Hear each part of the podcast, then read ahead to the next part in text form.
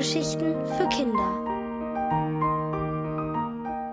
Das nächste Mal, wenn du verreist, von Annette Herzog.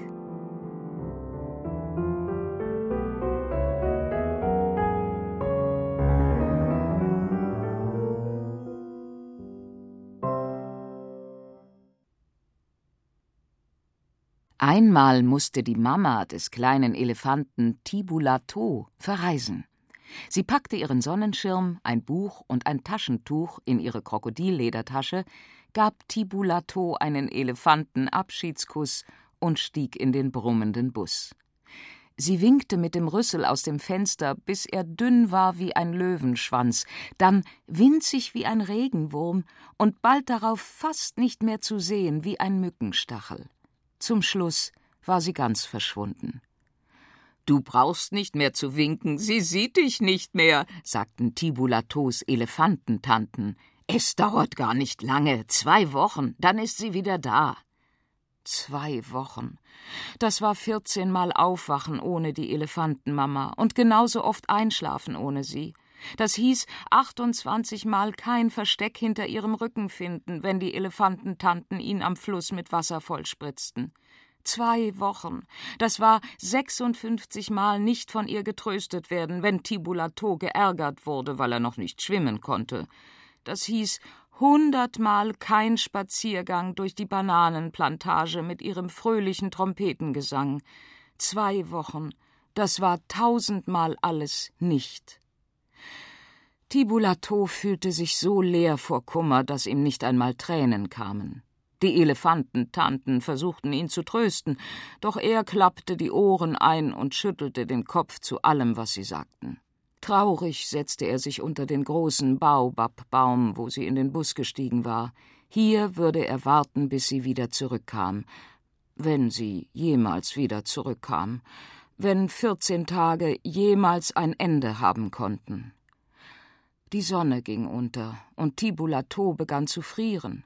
Nun tropfte doch noch eine Träne in den Sand, denn keine Mama war da, um ihn mit ihrem Körper zu wärmen. Die Elefantentanten kamen, um ihn zu sich zu holen, aber was sollte Tibulato in einem Bett, wo keine Mama lag? Da setzte sich jemand neben ihn. Es war sein Großvater Tibulatar. Er war so alt, dass er nicht mehr schlafen konnte und er hatte in seinem langen Leben schon oft die Sehnsucht gespürt. Denk daran, dass dich deine Mama genauso vermisst wie du sie, tröstete er Tibulato.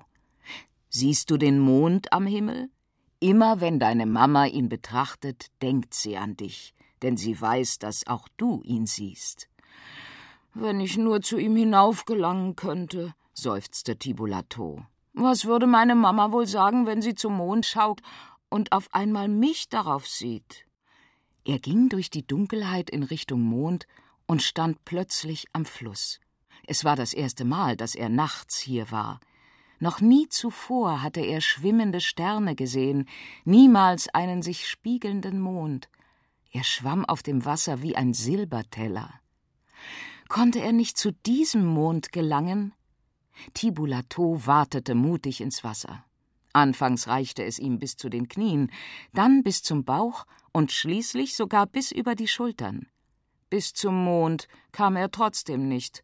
Der schaukelte in der Mitte des Flusses und war genauso unerreichbar wie der Mond am Himmel. Bringt ihr mir Schwimmen bei? fragte Tibulato am nächsten Morgen die Elefantentanten. Du willst schwimmen lernen, Tibulato? trompeteten sie überrascht. Du musst mit den Füßen paddeln, riefen sie und machten es ihm vor. Schneller und mit allen Vieren. Nimm die Ohren zur Hilfe und bieg den Rüssel nach oben. Tibulato paddelte und spritzte, er verbog seinen Rüssel zu schaurigen Schlenkern und schluckte und spuckte Flusswasser. Die Elefantentanten lachten und sagten Übung macht den Meister. Meine Mama hätte mich nicht ausgelacht, dachte Tibulato traurig und zählte die Tage. Dreizehn waren es noch. Doch schon der zwölfte und der elfte Tag vergingen schneller. Und wie schnell erst der zehnte vorbei war. Am neunten und achten Tag vergaß er sogar zu zählen. Er paddelte und strampelte, schluckte Wasser und spuckte Wasser aus. Er übte von früh bis abends, und wenn jemand über ihn lachte, dann klappte er die Ohren ein und dachte, lacht nur, bald schwimme ich zum Mond und winke meiner Mama zu. Bald waren es nur noch sieben Tage, dann sechs, auf einmal ging die Zeit viel zu schnell. Ich muss auch nachts schwimmen üben, beschloss Tibulato, als nur noch drei oder zwei oder sogar nur ein einziger Tag übrig war. Er wusste es selbst nicht mehr. Auch in dieser Nacht schaukelte der Mond auf dem Wasser, als er zum Flussufer kam. Doch nun glich er nicht mehr einem Silberteller, sondern einem erleuchteten Boot. Und auch am Flussufer lag ein Boot. Warum habe ich nicht gleich daran gedacht? Er zerrte das Boot ins Wasser, wo es wie eine Kokosnussschale schaukelte, als der kleine Elefant darin Platz nahm. Dann ruderte er mit dem Rüssel auf den Mond zu, der vor ihm herglitt, sich aber nicht einholen ließ. So warte doch. Warum schwimmst du immerzu weg? rief er ungeduldig und ruderte heftiger. Doch je mehr er sich anstrengte, umso schneller trieb auch der Mond vor ihm her. Er war so nah und dennoch nicht zu greifen. Zum Schluss riss Tibulato die Geduld. Nun hatte er genug. Er richtete sich auf und sprang in die Mitte des Flusses, dort, wo er am tiefsten war. Wo untergeht, wer nicht schwimmen kann. Er versuchte den Mond zu packen, der in Stücke zersprungen war. Überall schaukelten die Mondstücke im Wasser, vor, neben und hinter ihm, doch keins davon war groß genug, um sich darauf zu setzen. Nun wurde Tibulato wirklich böse. All seine Mühe umsonst. Er paddelte aufgebracht mit den Füßen, ruderte heftig mit den Ohren und schnaubte dabei durch den Rüssel, dass es weit bis zum Ufer klang.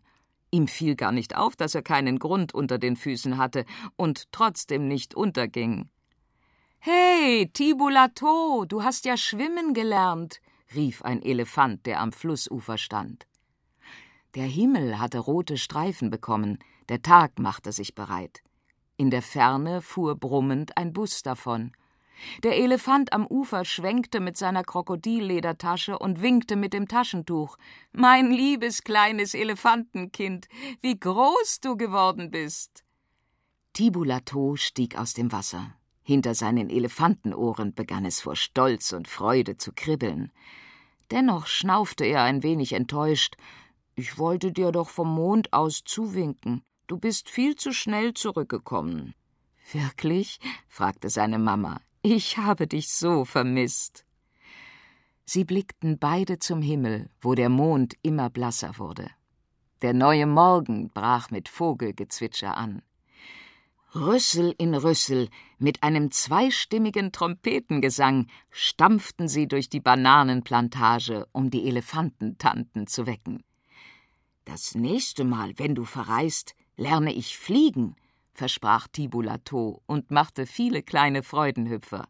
Sieh mal, ich kann es schon ein bisschen.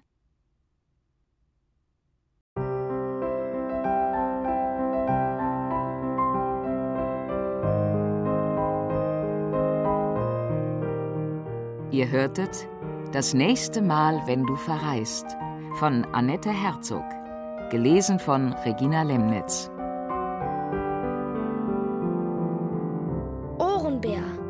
Hörgeschichten für Kinder in Radio und Podcast.